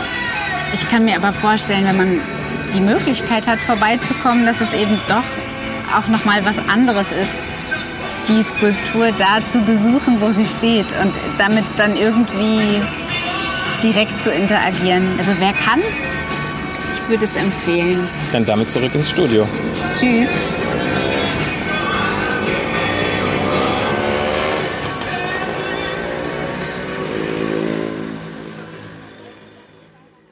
Christian und Bettina äh, von der Kunstaktion Speakers Arena. Sagt man Arena? Ja, ja Arena, Arena. Wie ist denn so euer Fazit? Wie, wie fandet ihr es denn? Also ich glaube, am Ende habe ich ja auch gerade schon noch vor Ort gesagt, dass mh, ich da mal gerne hingehen würde, wenn da mehr los ist. Also mhm. wir waren da ja tatsächlich äh, um 11 Uhr vormittags, weil das ist immer von 11 bis 19 Uhr ist das Ding angeschaltet und dann kann man da auch hingehen und was hören und äh, performen, wenn man will. Und hin und wieder sind da aber auch tatsächlich Konzerte und richtig Events und ich glaube, naja, im Nachhinein habe ich mich fast ein bisschen geärgert, dass wir da nicht zu einem, äh, zu so einem Event hingegangen sind. Und was ich auch noch schade fand, direkt nebenan ist nämlich das Quartiersmanagement. Mhm. Und da ähm, einer der Leiter dort der kümmert sich so ein bisschen wohl um das Ding auch und guckt immer, äh, dass da alles mit rechten Dingen zugeht und ist ein großer Fan von dieser Installation und mit dem wollten wir eigentlich auch noch reden. Der war allerdings, als wir da waren, nicht vor Ort. Ich finde total krass, dass das so, äh, dass da irgendwie mit dem Vandalismus das, das nicht so problematisch ist. Das also, fand ich auch interessant. Ja. Das hat auch der ähm, Maubré tatsächlich, äh, das fand er auch interessant, also es hat ihn, das macht ihn total froh, dass es offenbar so gut integriert ist da in diese, in diese Gegend. Er hat auch noch erzählt, dass also das muss man sich ja so ein bisschen vorstellen. Ähm, also das ist ja umringt von Wohnhäusern, von so, so ja, 60er Jahre, glaube ich, Neubauten und sehr viele Balkone und äh, das ist also diese Skulptur selber sieht ja aus wie ein Amphitheater und dann ist aber nochmal so ein riesen, wie ein riesengroßes Amphitheater von Wohnblöcken drumherum mhm. und man schaut direkt darauf. Und er hat auch erzählt, dass die Anwohner sich richtig kümmern. Ja. Und äh, wenn irgendwas kaputt sein sollte oder so, dann melden die sich bei ihm und die haben auch schon angeboten, ähm, Videokameras auf ihre Balkone zu tun, damit, damit man äh, mitschneiden kann, was da so passiert ist. Natürlich aus Datenschutzgründen geht mhm. gar nicht. Aber also er hat äh, uns zu verstehen gegeben, dass sich da sehr gekümmert wird. Mhm. Und das fand ich schon beachtlich. Äh, das passiert ja mit Kunst im öffentlichen Raum eher selten, ja. dass so das angenommen wird. Ja. ja. sehr schön. Also die Speakers Arena, äh, wer sich das mal angucken will, weiß, wie lange das da sein wird? Noch bis Oktober. Bis Oktober. Und das ist in Schöneberg. Und welche U-Bahn-Station ist in der Nähe? Ach, was ist denn das da in der Nähe? Ich glaube Kleistpark. Kleistpark, Das ja. U7, mhm. ähm, Palaststraße 5 ist so mehr oder weniger die Adresse. Ja, da kann man mal hinradeln und falls man von außerhalb äh, kommt, mal in Berlin ist, ist das zwischen 11 und 19 Uhr ein schöner Besuch. Jo, gut. Ähm, dann fehlen zu guter Letzt nur noch unsere beliebten Picks. Ich soll anfangen? Du fängst an. Ich fange an, okay. Du warst beim großen Möbelschweden. Ich, ich war beim Möbelschweden gestern. Heute ist, äh, also zum Zeitpunkt der Aufzeichnung, äh, wir nehmen heute am 2. August auf und gestern gab es die neuen Lautsprecher bei IKEA. Und zwar arbeitet IKEA jetzt mit Sonos zusammen. Was ich übrigens bemerkenswert finde, weil allein jetzt aus meiner Kundensicht hat das überhaupt nichts nee. miteinander zu tun. Aber die sagen natürlich, wir liefern das Design und Sonos liefert die Technik so sagen sie es. Aber über Design ja reden wir gleich noch. Nicht unbedingt bekannt für extravagantes, naja. Ja, kommt drauf an. Ähm, die ganz, sie nennen das natürlich auch äh, gleich Ikea-like äh, Symphonisk weiß nicht, ob ich es richtig ausspreche, aber Symphonisk. Also es geht um Lautsprecher. Genau, es gibt zwei verschiedene äh, Sonos-Boxen exklusiv bei Ikea zu kaufen und ähm, ich bin leider gefangen zu Hause in diesem Sonos-System und äh, also habe schon einige Sonos-Boxen und ähm, habe hab jetzt, wie viele andere auch, äh, die Option gesehen, sehr, sehr preiswert an eine weitere Sonos-Box zu kommen. Ähm, der, dieser, also es gibt einen so einen kastenförmigen Lautsprecher, den ich mir jetzt gekauft habe. Der kostet 99 Euro und dann gibt es noch so einen Lautsprecher, der gleichzeitig auch eine Lampe ist. Der kostet, äh, ich glaube, 179, irgendwie so in, in dem Bereich. Und ich bin gestern wirklich auch äh, hin und dachte, äh, ich komme schon viel zu spät. Ich, ich, bin am frühen Abend hingefahren. Äh, ich dachte, sind schon alle weg, aber war gar nicht so. War waren noch, waren noch viele da. Ähm, ich weiß ja nicht, vielleicht liegt es auch daran, dass Sonos gar nicht, also wenn man Sonos-User ist, denkt man immer, alle machen das, aber ich glaube, so groß ist es gar nicht in Deutschland. Es nutzen gar nicht so viele, aber ich weiß es auch nicht. Ähm, die Lampe, muss ich sagen, also die ist wirklich, also die sieht schlimm aus. Äh, also es ist so ein, ich weiß nicht, wer es noch nicht gesehen hat, das ist so ein, im Grunde wie, wie ein HomePod sieht, sieht, sieht es aus, nur in größer und darüber ist ein Lampenschirm und das Ganze steht noch auf so einem Teller. Und ich fand das schon auf den Bildern nicht so schön. Aber dann habe ich gestern festgestellt, diese Lampe ist riesig. Also sie ist wirklich wie so eine, wie so eine große, wie nennt man das so? Also nicht eine Nachttischlampe, aber so eine Lampe mit Lampenschirm irgendwie, die man irgendwie so auf so eine irgendwo hinstellt. Ich weiß nicht, wie man sowas nennt, aber, aber du ich weißt, kann mir vorstellen, ja, wie es aussieht. Viel zu groß. Und dann kann man irgendwie die, da, da ist dann nur ein An- und Ausschalter für diese Lampe dran. Man kann es noch nicht mal dimmen. Ähm, klar, man kann irgendwie so eine, so eine smarte ähm, Birne reinschrauben, aber dann ist der Schalter eh obsolet. Ähm, und dann steckt halt eben in diesem, in diesem Bauch von der Lampe steckt halt eben diese Sonos-Box. So, die habe ich mir nicht gekauft, sondern ich habe mir diese, diese, diese, diese viereckige Schuhkarton gro große Box gekauft. Und zwar für die Küche. Und dann habe ich die gestern noch eingerichtet und ich muss sagen, sie funktioniert wunderbar. Also das ist wirklich für 99 Euro habe ich das Gefühl, ein ziemlich guter Lautsprecher, lässt sich nahtlos und völlig problemlos in der Sonos-App äh, einrichten und integrieren in das bestehende Sonos-System. Ähm, der Sound passt total. Also ich glaube, dass die meisten Sonos eigenen Boxen ein bisschen besseren Sound liefern, aber vom Preis-Leistungs-Verhältnis äh, passt es total und es ist, glaube ich, eine sehr gute Box für, ich habe es in der Küche stehen, für solche Räume, also für irgendwelche Arbeits- Zimmer. Ich würde sie mir, glaube ich, nicht ähm, ins Wohnzimmer stellen. Man kann auch, man kann sie auch zu einem Stereopaar ähm, verbinden und auch zu ähm, ja so Rear-Lautsprecher daraus machen für mhm. so ein mhm. Surround-System. Ähm, dafür würde ich sie nicht nehmen, dafür sind sie mir irgendwie auch zu klobig und ähm, Aber Schuhkarton ist ja jetzt nicht riesig, oder? Na, und wo hast du die da stehen? Auf der Arbeitsplatte nee, man, in der Küche? Nee, man kann sie nämlich, äh, also man kann sie sowohl hochkant als auch wie ja, bei allen Sohnungsboxen auch äh, quer ähm, hinstellen und man kann sie anbringen. Also es gibt extra noch von Ikea so ein ja, so ein Metallding für die Wand, wo man sie dann draufschieben kann und festschrauben kann. Und das kannst du auch in, in Hochkant und Quer machen. Und du kannst sie theoretisch auch an so IKEA-Küchenleisten hängen sogar. Die haben wir jetzt aber nicht. Wir haben so eine andere und wir haben, ich habe sie jetzt einfach quer an die Wand angebracht unter dem hängenden Küchenschrank und dann fällt sie auch gar nicht mehr so auf. Mhm. Irgendwie. Und dann kannst du sogar theoretisch, also Ikea wirbt damit, dass man da Sachen draufstellen kann, dass man sie als Regal nutzen kann. Wird noch so eine kleine Gummimatte mitgeliefert, um irgendwie die Oberfläche dann nicht zu verkratzen, wenn du Sachen draufstellst. Das würde ich jetzt nicht unbedingt machen, ähm, zumal sie auch unterm Schrank hängt bei uns. Ähm, aber genau, da habe ich sie angebracht. Und ähm, meistens nutze ich das Küchenradio ja morgens und das heißt, heute war der Praxistest und äh, ja, also da muss ich sagen, bin ich wirklich sehr, sehr zufrieden. Irgendwie. Und ist das nur eine Box oder hat es auch Mikrofon mit drin, dass nee, man die als Nee, hat es nicht. Also es hat nicht, es ist nicht Alexa und Google Assistant fähig, wie die anderen Sonos-Boxen, mhm. zumindest die neueren. Ähm, aber es ist AirPlay 2 fähig, ähm, was ja Also wenn man ein iPhone hat. Genau, das könnten, konnten ja die allerersten Sonos-Boxen auch nicht. Ähm, beziehungsweise werden ja immer noch verkauft und können es nicht.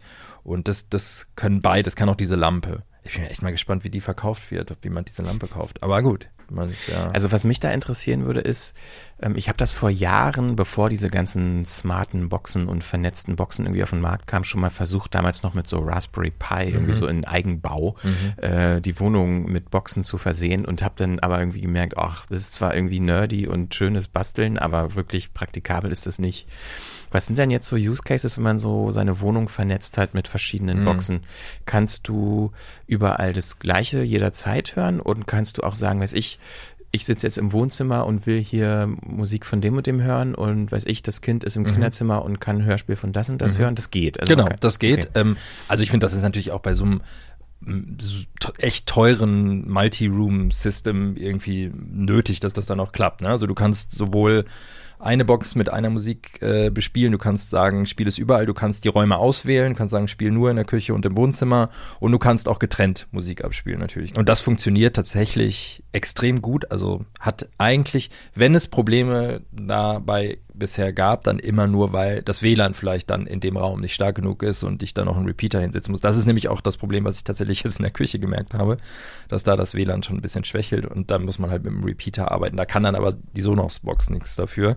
Weil es alles über WLAN letztendlich funktioniert. Genau, das ist, mhm. äh, Bluetooth können die ja gar nicht. Ähm, also es ist eine reine WLAN-Box, was dann irgendwie den Vorteil hat, dass du dein Handy, sobald du die Musik geschickt hast oder sobald du zum Beispiel Spotify oder Apple Music gesagt hast, ähm, spiel mal den Song ab, ist das Handy eigentlich nicht mehr nötig. Ne? Also mhm. es geht uns auch, wenn du die Box, also du kannst die Box auch, es gibt immer einen An- und Ausschalter an der Box und eine Lautstärke und wenn du die Musik ausmachst und du drückst wieder drauf, geht die Musik weiter, auch wenn du mit dem Handy schon komplett nicht mehr da bist, also mhm. wenn, wenn das Handy die, die Wohnung verlassen hat. Ah, das ist natürlich cool. Also das heißt, wenn du Musik anmachst und irgendwie einkaufen gehst oder so, dann läuft trotzdem für die Person, genau, die noch zu Hause ist, genau. die Musik weiter. Ja, ich, ich bin ja noch ein linearer Radiohörer. Also morgens zum Beispiel höre ich lineares Radio und da fehlt mir natürlich diese, diese, diese Möglichkeit hinzugehen und eine Taste zu drücken und mein Radiosender läuft. Und das kann man halt mit so einem kleinen Workaround einfach nur machen oder so mache ich das. Und das ist so ein bisschen, also ich meine, klar, man stellt sich da echt für mehrere hundert Euro irgendwie so Sachen hin und dann muss man da irgendwie so ein bisschen so, sich sein Workaround ähm, basteln. Das ist so ein bisschen blöd, aber es funktioniert tatsächlich in der Praxis relativ gut. Und zwar lasse ich die stelle, du kannst über die Sonos-App einen, einen Wecker programmieren für die Box, dass sich dich ähm, um 6 Uhr morgens die Box mit der, dem und dem Song aus der und der Playlist halt weckt. Und du kannst auch einfach einstellen, dass der Wecker um 4 Uhr nachts einmal angeht auf Lautstärke 0% mit dem Radiosender. Und dann macht die Box das nachts um 4 ähm, spielt in Anführungsstrichen den Radiosender ab, aber eben halt auf äh, 0% und zwar eine Minute lang. Und dann hat sie aber das, hat sie sozusagen den Radiosender abgespeichert als letztes abgespieltes Medium. Das heißt, wenn du morgens hingehst und auch auf den Play-Button drückst der, der, des Lautsprechers, fängt der Radiosender an. Das ist so ein bisschen. Also ein ziemlich cooler Workaround. Da muss man erstmal drauf kommen. Aber es funktioniert tatsächlich eigentlich. Nur Lifehack. Halt, Jetzt sind wir Lifehack-Magazin. Ja, genau. Ein Workaround-Magazin für hochpreisige Lautsprecher. ähm, genau, aber ähm, und das funktioniert dann aber natürlich nur einmal an dem Tag bis nachts dann in, in der nächsten Nacht wieder halt der Wecker halt mhm. klingelt sozusagen. Genau. Was ich daran auch noch total interessant finde, ist, also ich finde, es zeigt so ein bisschen, wo das hingehen kann in den nächsten Jahren. So, ich meine, diese Lampe findest du jetzt nicht so schön, aber so theoretisch, wenn Lampen auch Lautsprecher werden, mhm. es gibt ja schon diese smarten Glühbirnen. Ich glaube, mhm. ich habe irgendwo schon mal so Konzepte zumindest gesehen, dass Glühbirnen auch äh, Boxen sein können. Mhm. Dass man halt Lampenfassung, äh, in eine Lampenfassung halt nicht nur eine Glühbirne schraubt, sondern eine integrierte äh, Box sogar hat. Und ähm, diese Box, die du jetzt gekauft hast, hast du ja auch gesagt, die kann man ja irgendwie so positionieren, dass man sie nicht sieht. Also ich glaube, das wird schon da irgendwie vielleicht in den nächsten Jahren dahin gehen, dass Lautsprecher nicht mehr als solche unbedingt erkennbar sind, sondern ja. dass es einfach ein integrierter Bestandteil der, der Wohnung einfach ist. Zum Beispiel, wenn man einen Tisch kauft, mhm. dass da schon ein Lautsprecher mit eingebaut ist, ne? Ja. so wie jetzt irgendwie Ikea-Lampen mit Lautsprechern rausbringt. Aber du erkennst, den, bei der Lampe erkennst du noch den, den Teil mhm. des Lautsprechers als Lautsprecher. Das ist, ja, das ist ja so, das ist das erste Mal, dass sie jetzt in der Form ja. das machen. Ne? Aber ich glaube, das zeigt ja schon vielleicht einen möglichen Trend für die Zukunft, dass einfach ja, so wie jetzt gerade alle Dinge smart werden und irgendwelche Sensoren bekommen, werden vielleicht in den nächsten Jahren größere Dinge, die man sich für sein Zuhause kauft, auch automatisch mit Lautsprechern ja, ausgestattet. Ja. Also, dass halt alles einfach irgendwie klingen kann, auch. Finde ich eigentlich ganz spannend. Hm, ist natürlich eine, eine bauliche Herausforderung, da, ne? in eine Glühbirne, aus einer Glühbirne guten Sound zu bekommen. Das bin ich mal gespannt. Ja, aber die, Oder aus einem Tisch. Technik wird ja immer besser. Ja, ja, ich meine, die Größe von diesen HomePods und so weiter, die machen ja einen okayen Sound. Das hätte man Absolut, vor ein paar ja. Jahren in dieser. Größe nicht einbauen können, würde ich mal behaupten. Auf jeden Fall. Naja, gut, also äh, durchaus Ja. Daumen hoch oder? Daumen, also für, die, für, diesen, für diesen Kasten, Daumen hoch, für die Lampe, ja, muss jeder selber wissen. Aber man kann die auch, wenn man jetzt noch kein Sonos-System hat, kann man die auch einfach so kaufen. Du kannst Als- einfach so kaufen. Du kannst ja auch nur mit, die- mit diesen IKEA-Sachen äh, über die Sonos-App dein, dein Multi-Room-System aufbauen. Kann man nur Absolut hoffen, dass möglich. es auch ein bisschen zukunftssicher ist. Also, Ja. dass das auch in fünf Jahren noch unterstützt wird. Jo, ähm, dann kommen wir noch zu deinem Pick, was Inhaltliches, ein Podcast. Genau. Was nutzt einem denn Boxen, wenn man nichts hat, was man darauf So hören sieht's kann? aus. Ne?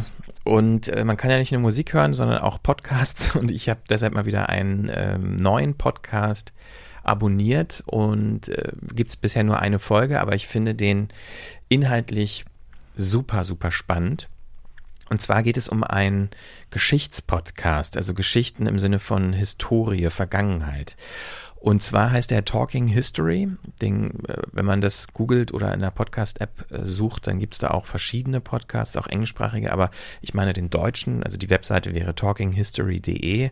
Und zwar ist das ein Podcast von Moritz Hoffmann und Charlotte Jahns. Die sind beide Historiker bzw. Historikerinnen und ähm, die haben sich so ein bisschen zum Ziel gesetzt, alltägliche Meldungen, bei denen man vielleicht gar nicht unbedingt erwartet, dass da eine krasse Historie und Geschichte drin steckt, sich anzuschauen und zu gucken, was steckt denn da historisch dahinter aus Mhm. der Perspektive von Historikern.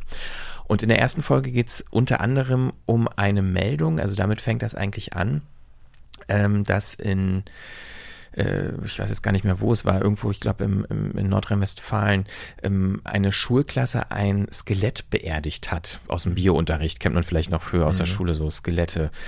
Und ähm, da denkt man jetzt, ja, ist ja vielleicht eine nette Meldung, aber was, wo steckt da jetzt eine große Geschichte hinter? Und der Moritz Hoffmann, der hat sich mal so rangemacht und recherchiert über die Geschichte von Skeletten, Schulskeletten. da bin ich dann vielleicht ein bisschen zu tief eingestiegen. Also ich könnte darüber jetzt wahrscheinlich drei Stunden am Stück reden, das will ich aber nicht machen. Aber fange trotzdem an mit dem wunderbaren Thema des Body Snatchings. Ähm, Uh, das klingt interessant. ja, äh, 19. Jahrhundert, Anfang 19. Jahrhundert, äh, Revolution in der Medizin. Man fängt an, nicht mehr über irgendwelche Säfte im Körper nachzudenken, sondern zu gucken, wie der Körper wirklich funktioniert, dass es Blutbahnen und solche Dinge gibt und dass das nicht einfach so alles im Körper in der Haut rumsuppt. Äh, und die Mediziner, damals nur Mediziner und nicht Medizinerinnen, werden ausgebildet und müssen natürlich auch Leichen aufschneiden, um zu gucken. Und auch die Forscher müssen das tun. Und gerade in Großbritannien, äh, wo das ganz populär ist, gibt es nur einen einzigen legalen Weg, um an Leichen zu kommen, die man aufschneiden kann. Und das sind Verbrecher, die verurteilt wurden zum Tode mit anschließender Leichensektion. Also das ist ein Urteil. Neben der Also- Hinrichtung an selbst gibt es auch noch Hinrichtungen mit Sektion danach. Oh. Ähm, Wer, wer hat das denn dann gekriegt? Waren das, waren das Gesonderte? Also musste man was ganz Krasses gemacht haben, um Genau. hinterher noch. Und also ich hätte niemals gedacht, dass das so interessant und spannend sein kann und was da, also dass da man, dass man wirklich Jahrhunderte zurückgehen kann und dass das mit Kolonialgeschichte zu tun Mhm. hat und mit ähm, britische äh, Massenmörder ähm, und dass es eine, eine ganze illegale Kultur des Body Snatching gab, dass zum Teil aus Forschungszwecken ähm, Universitäten ähm, Leichen angekauft haben, um halt eben diese Skelette zu benutzen für die Forschung und für, die, für den Unterricht. Und dass deshalb zum Beispiel in England, ich glaube im 18. Jahrhundert, Leute illegal Leichen ausgegraben haben auf Friedhöfen, um diese Skelette zu verkaufen an Universitäten und dass das einen Schwarzmarkt gab. Also das, also das hat er alles so auf, na, nachrecherchiert und wirklich pointiert, spannend, interessant ähm, erzählt. Also es ist nur ein Talk-Podcast. Ich wollte gerade sagen, wie ist es produziert? es Also- ist nicht wirklich produziert und das ist so der einzige Minuspunkt, den ich habe, weil ich finde, dass beide eine, eine große ähm, Kompetenz mitbringen. Mhm. Sind beide Historiker. Ähm, die können auch super erzählen, aber die produzieren das bisher halt noch als Hobby. Also die sitzen halt einer im Wohnzimmer wahrscheinlich und einer im Arbeitszimmer, jeweils zu Hause, nicht mal am selben Ort, sind dann zusammengeschaltet und es rauscht. Es ist nicht die perfekte äh, klangliche Atmosphäre, die, die ich so gerne hätte. Aber ähm, ja, also klanglich leider irgendwie Hobby, amateurhaft, aber inhaltlich und von der Kompetenz her absolut Profi. Und das heißt, es ist so eine Art Kollegengespräch. Also ja, die, genau, jeder bringt quasi eine Geschichte mit und ja. erzählt dem jeweils anderen von okay. seiner Recherche ja. und dann gibt es so Nachfragen ähm, dazwischen. Und es, ich finde es so ein bisschen schade, weil gerade dieser Clash so groß ist vom, vom Inhalt mhm. und vom Know-how und von der Eloquenz her im Vergleich zum zu der Produktion selber. Das finde ich ein bisschen schade.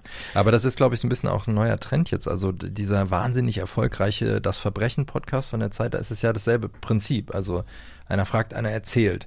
Und das ist vielleicht so ein bisschen die neue Professionalisierung in ganz kleinen Schritten im, mhm. im Podcasting. Also, dass sich jetzt jemand hinsetzt und auf Radiolab-Niveau diese Geschichte erzählt. Ja, also ich finde jetzt ja gar nicht, dass es unbedingt da äh, insofern noch mehr bräuchte, als dass man da jetzt noch Musik und Sounds und O-Töne, so das meine ich gar nicht, sondern ich finde diese, diese Gesprächsform, die funktioniert für das, was die machen, sehr gut. Mhm. Aber natürlich würde ich mir jetzt wünschen, dass die erstmal vor Ort an einem Ort wären und im besten Fall noch in einem Studio, aber mir ist natürlich bewusst, die machen das bisher nebenbei als Hobby, um sich auch auszuprobieren. Da kann man nicht so sofort so ein, so ein professionelles Niveau in der Produktion erwarten. Aber ähm, vielleicht wäre das ja also wenn man so eine tolle Idee hat und vielleicht an deren Stelle hätte man vielleicht überlegen können, ob man diese erste Folge als, als Demo hat, um sich dann vielleicht zu bewerben bei zum Beispiel uns oder anderen potenziellen Auftraggebern, um das nochmal professioneller realisieren zu können.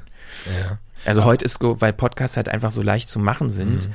Äh, und man weiß, man hat was zu sagen, was ja toll ist und man kennt sich in bestimmten Bereichen super aus, ähm, ist man halt schnell, glaube ich, dahingehend motiviert zu sagen, ah, wir machen das jetzt mhm. einfach mal, an, anstatt auch mal zu überlegen, wie kann ich das auch adäquat äh, professionell produzieren. Wobei es eigentlich ja auch schön ist, dass, dass, dass Leute sagen, ja, wir machen das jetzt einfach mal ne, und verkopfen uns jetzt nicht in, in, das, in das Drumherum und ja. wie, wie, aber klar, ich meine. Aber gleichzeitig, also geht es zumindest mir so, äh, dass ich darin die Gefahr sehe, dass da Potenzial verloren mhm. geht, weil es ist wirklich inhaltlich großartig und hätte, wäre das entsprechend gut auch produziert, äh, wäre sofort potenziell eine größere Reichweite da und vielleicht schreckt das auch Leute ab, dass es eben nicht so gut klingt und dann hören die nicht nochmal rein. Also ich würde sagen, selbst wenn sie sich verbessern innerhalb der nächsten Folgen, hätte man schon auch Publikum verschenkt, wenn man so startet. Das ist eine Gefahr, die besteht, die kann ich jetzt nicht beurteilen, mhm. ob die realistisch ist. Das ist jetzt eher so meine, mein persönlicher Geschmack und meine Wahrnehmung. Aber du wirst, freust dich auf die nächste Folge. Ja, auf jeden Fall. Also ich bin schon total gespannt, welches Thema sie als nächstes, ähm, ja, historisch, welches Alltagsthema eigentlich sie historisch mhm.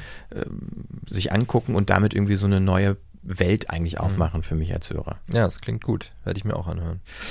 Ja, das ähm, war die Frequenz Nummer 51. Wir wollen euch entlassen, aber nicht ohne euch noch darauf hinzuweisen, dass wir einen neuen Podcast starten, beziehungsweise wenn ihr diese Frequenz hört, vielleicht schon gestartet haben, nämlich den Reflektor. Christian, sag doch mal ganz kurz, worum es im Reflektor geht. Ich glaube, das kann unser Host gleich am besten ah. selber erzählen. Und zwar äh, Jan Müller.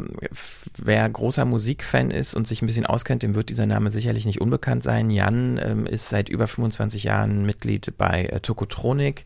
Und wie das sich anhört, mit wem er da so redet, bisher schon gesprochen hat und was euch da erwartet, sagt er am besten mal selbst. Reflektor.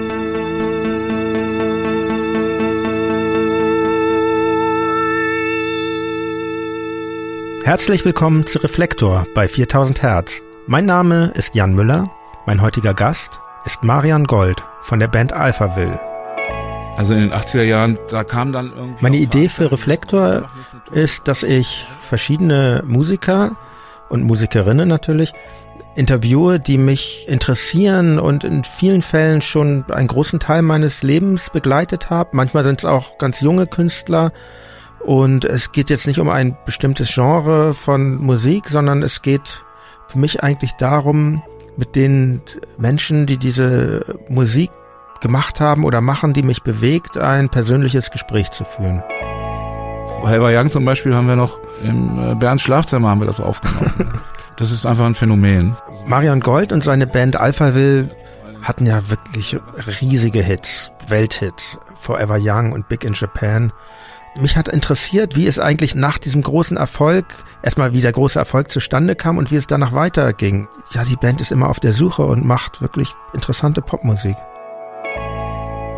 Dank des Internets bin ich ausfindig gemacht worden nach 38 Jahren. Ja, und so bin ich wieder auf die Bühne gekommen. es war genial. ja, Annette Benjamin ist jemand, die ja auch recht früh eine Band gegründet hat, mit 18 Jahren. Im Jahr 1979 trat sie der Band Hansaplast bei, die drei Alben nur gemacht haben, leider. Meiner Meinung nach ist Annette Benjamin der seltene Fall eines wirklich deutschen Stars. Sie war auch eine wichtige Person für Feminismus und Emanzipation. Und das ist natürlich sehr spannend, wie sie das heute beurteilt hat und wie ihr Leben eigentlich weiter verlaufen ist. Also wenn man es heute mit heutigen Maßstäben misst, dann hört man natürlich schon raus, dass es, dass es eigentlich auch noch Dilettantenkram ist, was wir da gemacht haben. Aber für damalige Verhältnisse gebe ich dir völlig recht. Da war es ja auch so, da wurde uns vorgeworfen, das sei jetzt so perfektionistisch. Daraus ableitend dann auch gleich natürlich der Kommerzvorwurf. Ne? Da kann man Damals schon. Ja, natürlich. Mit Frank Z habe ich über sein umfassendes Werk, welches er mit seiner Band Abwärts, die seit 1979 mit Unterbrechungen existiert, gesprochen, weil dieses Werk ist sehr vielfältig und wechselte die Genres des Öfteren und die wirklich konstant sind eigentlich die Texte von Frank Z, die mich schon immer begeistert haben, weil sie so eine Haltung und Konsequenz widerspiegeln. Ich wünsche mir für Reflektor Gespräche mit ganz unterschiedlichen Künstlerinnen und Künstlern führen zu können. Sowohl Leute, die jetzt gerade erst vor einiger Zeit angefangen haben, die vielleicht ihr erstes oder zweites Album erst draußen haben, Leute, die Gitarrenmusik machen oder Hip-Hop, Rap oder Chansons, da bin ich völlig frei. Um ein paar jüngere Gäste zu nennen, das wären zum Beispiel Haiti oder Young Horn oder Soap and Skin, aber auch Leute vom ganz anderen Ende der Generationentabelle. Reinhard May interessiert mich sehr und da ich selber so ein bisschen von vom Punk komme, werden auch immer wieder Gäste aus dem musikalischen Underground dabei sein. Interessiert bin ich an Wolfgang Wendland zum Beispiel, dem Sänger der sehr obskuren Band Die Kassierer, aber auch an Menschen, die in jetzt gegenwärtigen Popbands spielen. Sehr bald werde ich Marco Wanda von Wanda zu Gast haben. Also ich bin da sehr offen und auch für Anregungen dankbar. Ja, also das ein Teaser, den man auch schon abonnieren und hören kann. Die erste Folge mit Marian Gold wird am 5. August erscheinen und ähm, alle drei Wochen ist zumindest bisher geplant, ist der Veröffentlichungstonus, wird eine neue Folge erscheinen und in der nächsten Frequenz wird uns Jan auch hier ausführlich äh, erklären, was seine Motivation ist, einen Podcast zu machen, wie er vom Musikmachen nun zum Podcasten gekommen ist, ähm, was er sich so vorstellt. Und äh, ich glaube, wir werden ihn auch so ein bisschen ausquetschen. Ja. Genau, reflektor.4000herz.de oder einfach mal Reflektor bei Spotify, bei, ach, überall, wo man Podcast hören kann. so sieht's mal aus. Und äh, ich würde sagen, damit verabschieden wir euch jetzt endgültig. Ähm, diese Sendung gibt es bei frequenz.4000herz.de. Wir sind bei Twitter und bei Facebook und bei Instagram zu erreichen und sprechen uns in ungefähr zwei Wochen wieder. Bis dahin. Bis dahin. Tschüss. Tschüss.